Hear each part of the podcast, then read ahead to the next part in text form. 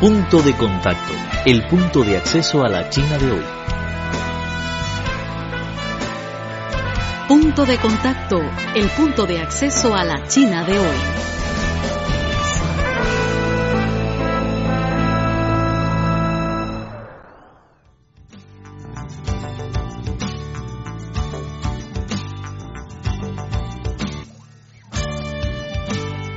Hola amigos, bienvenidos a nuestro programa habitual Punto de Contacto. Les saluda en el estudio de Radio Internacional de China en Beijing quien les habla Lázaro Wanglu.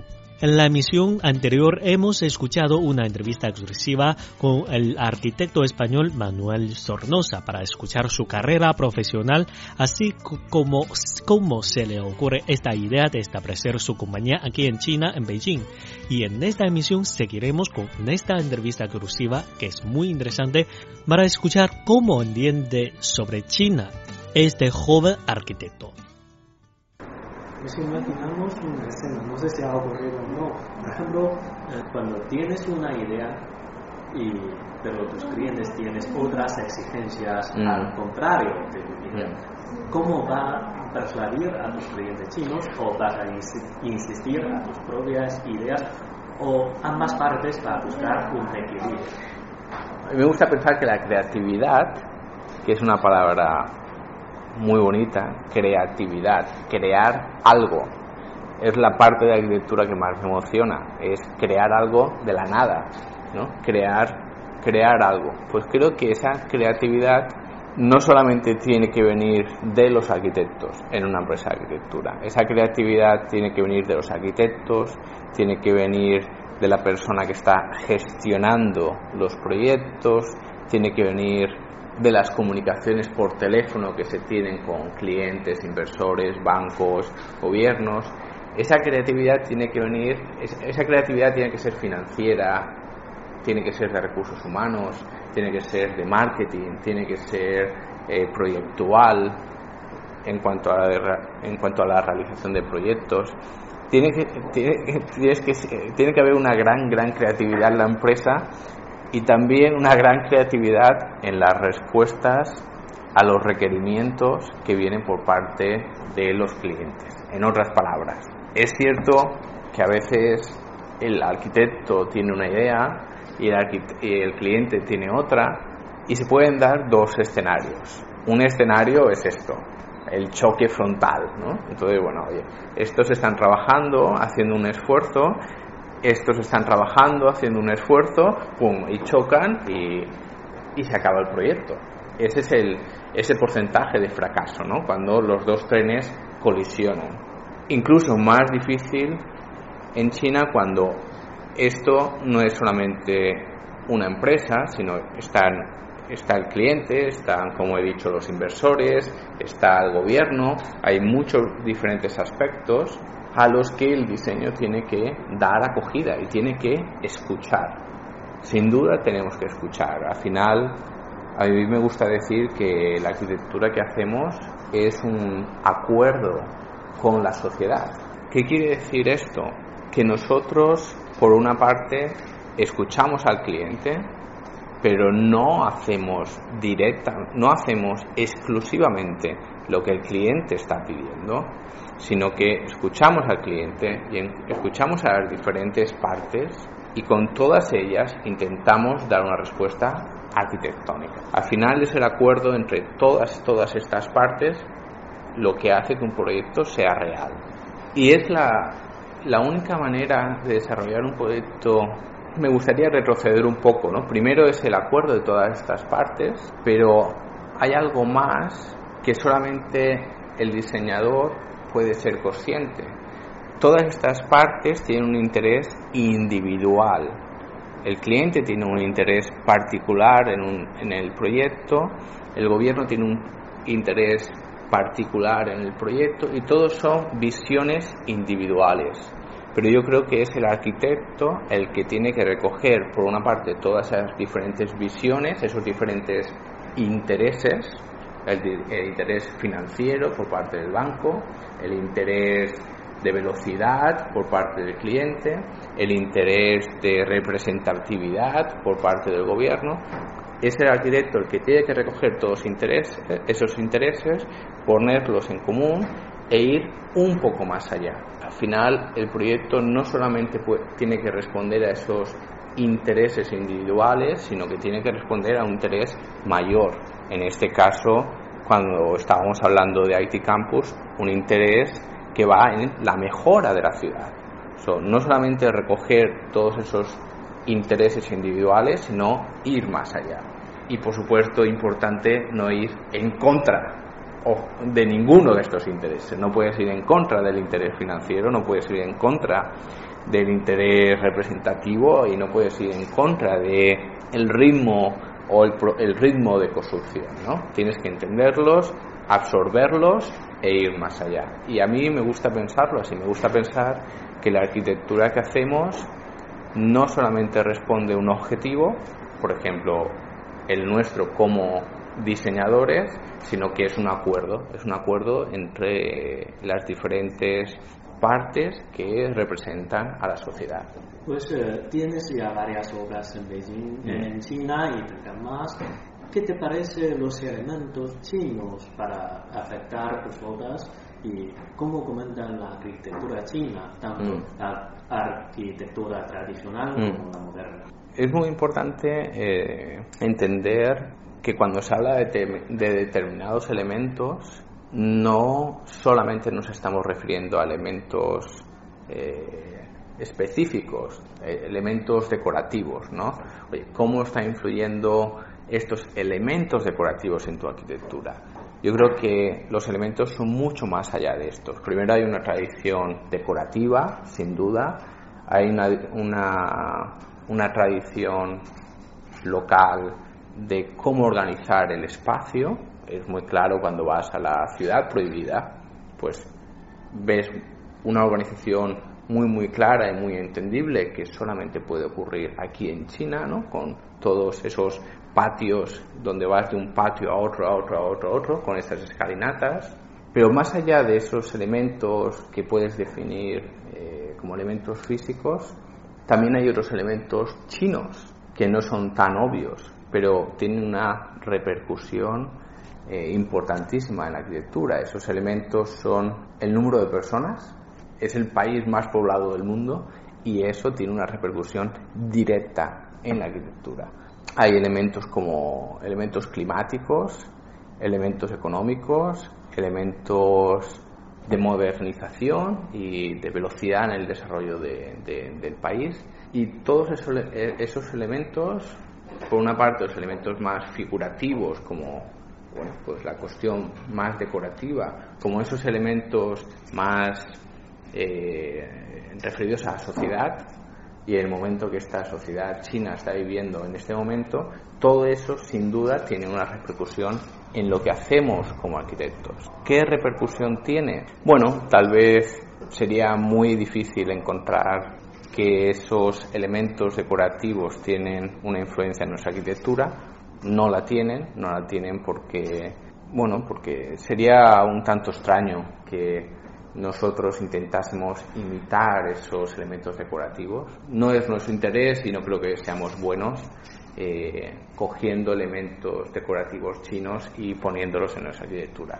No lo hemos hecho nunca y me parecería muy, muy raro que lo hiciésemos en el futuro pero sí que aquellos otros elementos como el número, la escala, ¿no? la escala del país, eh, el número de gente, eh, eso sin duda pues tiene una reproducción muy muy directa en la arquitectura que hacemos. A veces me pregunta diferente gente, ¿por qué tu proyecto, qué influencia tiene tu proyecto, qué influencia china eh, tienes en tu proyecto? Y al final yo diría, mira, es que estos proyectos no serían posibles en ninguna otra parte del mundo. Y empezando, por ejemplo, pues con el número de gente, ¿no? Eh, el proyecto más grande que tenemos hoy en día, IT Campus, es un proyecto de una envergadura enorme de 250.000, 255.000 metros cuadrados construidos. Eso, el único lugar donde puede construirse es en China. Y esa es la influencia que tenemos de China, porque ese proyecto no sería posible construirlo en ninguna otra parte del mundo, porque en ninguna otra parte del mundo hay una población tan extensa. ¿no? Eso es un elemento que hace que el proyecto sea único para ese lugar. Luego otra cosa es cómo nosotros respondemos a esas, a esas realidades, pues a la realidad climatológica, eh, cómo se organiza el, espacio interno, en este caso con IT Campus, cómo hemos diseñado jardines a diferentes niveles de los edificios. Una persona que vive a 120 metros del suelo tal vez no tenga necesidad de bajar siempre a nivel de calle, sino a lo mejor esa persona puede bajar 10 metros a la planta de abajo y encontrar un jardín, cosa que, que, hemos diseñado y que, y el cliente nos ha dado todo su apoyo para que hagamos eso. Pues bueno, esa peculiaridad de que en una torre pueda haber jardines a diferentes niveles, pues tal vez sería muy complicado encontrarlo en España. Tal vez eso sea una influencia directa del lugar, el país y la situación social que vive hoy día en China. ¿no? Por tanto, por resumir, yo diría que las influencias que tenemos de China son más condiciones sociales, condiciones sociales, más que condiciones eh, o elementos decorativos. ¿no? Nuestra arquitectura está influenciada por el, por el momento social eh, que vive China más que por la tradición eh, decorativa china. ¿Y cómo comenta la arquitectura tradicional y moderna de China? Mm. ¿Y cuál es la obra de arquitectura china que te gusta más?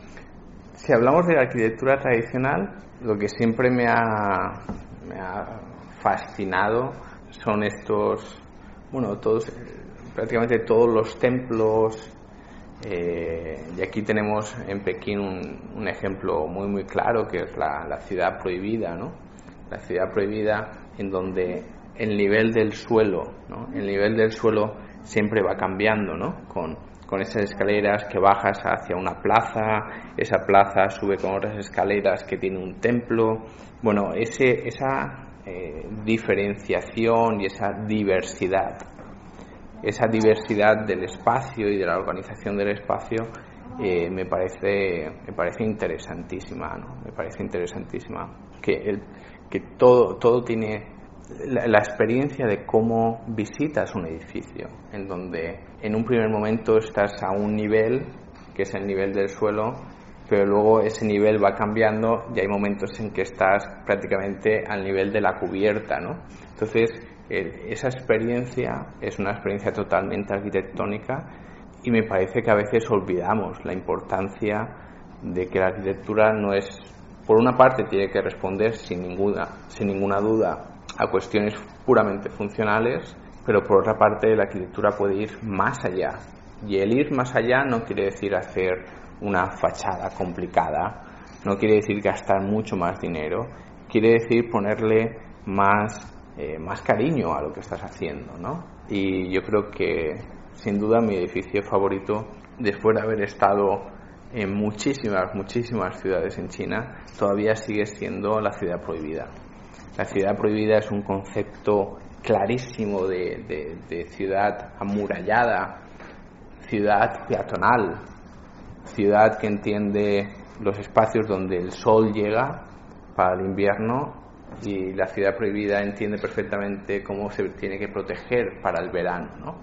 Es, es una arquitectura de la inteligencia, es una arquitectura de la inteligencia y del sentido común, es una arquitectura del sentido común. Y a mí me gustaría, bueno, seguir, seguir desarrollando una arquitectura, una arquitectura que aprenda de, de esas cosas, ¿no? que aprenda del sentido común y aprenda de la experiencia de vivir un espacio. En ese caso, sin duda, la ciudad prohibida me parece el edificio, mejor edificio de China.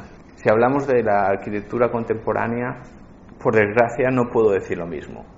Creo que, aunque sí hay ejemplos de, de, muy buena arquitectura contemporánea, desarrollado por colegas eh, locales, por colegas chinos, ellos siguen siendo la minoría y la mayoría, la mayoría de la arquitectura contemporánea que vemos en China desarrollada por gente muy dispar, gente local, gente americana, australiana, eh, europeos. Creo que, le falta integridad. Creo que le falta integridad. Es una arquitectura muchas veces muy rápida, muchas veces no entiende las necesidades de la gente, las necesidades locales. Es una arquitectura que no responde a muchas preguntas. Y entonces es una arquitectura que deja de funcionar muy rápidamente.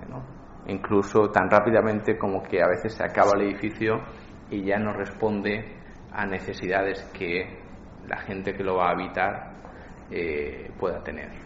Ojalá no olvidásemos la ciudad prohibida, la ciudad prohibida, un lugar diseñado con sentido común y con sentido, eh, con sentido humano ¿no? para, para la relajación humana. Bien amigos, acabamos de escuchar una entrevista exclusiva con Manuel Sornosa, un famoso arquitecto y también experto en urbanismo y diseño de espacio interior de España. En la siguiente emisión vamos a escuchar también la tercera y también como la última parte de esta entrevista. Muchas gracias por su sintonía y hasta la próxima vez. Presentamos Punto de Contacto el punto de acceso a la China de hoy. Cualquier duda, comentario o sugerencia, no duden en ponerse en contacto con nosotros. Nuestro correo electrónico es spa.cri.com.cn.